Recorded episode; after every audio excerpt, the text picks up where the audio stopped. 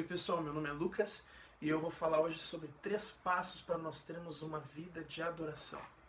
Uh, nivelando a informação primeiro, né? Adoração não é uma música calminha que eu vou cantar no meu fim de semana, algo um ponto específico. É um estilo de vida do discípulo de Jesus. Uh, um estilo de vida é algo que impregna tudo aquilo que eu faço na minha vida.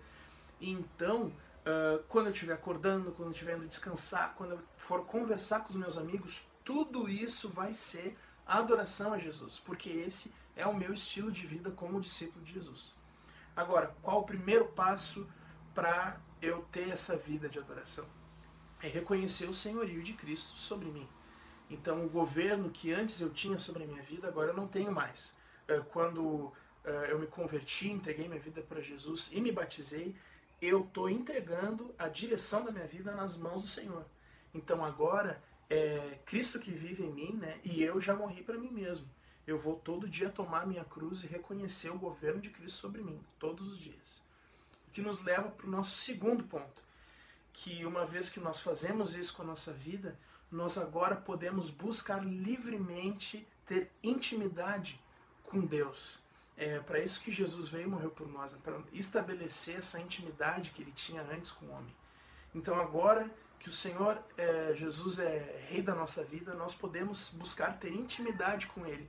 Como eu faço isso?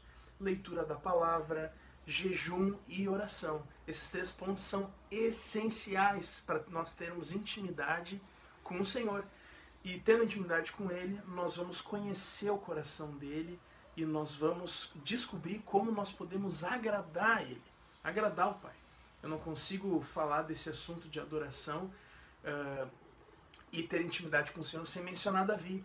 Uh, Davi foi um homem, pecou uh, como nós, né? como eu, como tu, ele era pecador, né? ele cometeu alguns erros, mas ele buscava fazer a vontade do Pai. Ele consultava o coração de Deus uh, nos momentos que ele precisava tomar uma decisão.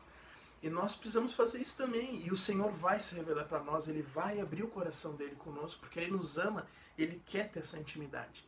Agora, o terceiro passo para nós termos uma vida de adoração é agora que nós temos já uh, o senhorio de Cristo sobre a nossa vida e nós buscamos ter intimidade com Ele, agora que nós, uh, nós já descobrimos o que, que nós podemos fazer para agradar Ele, é praticar essas coisas.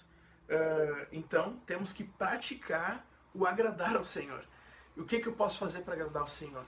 Uh, amar o próximo, pô, o Senhor tem um coração enorme, Ele ama, ele, ele mandou a gente fazer isso, amar o próximo como a nós mesmos.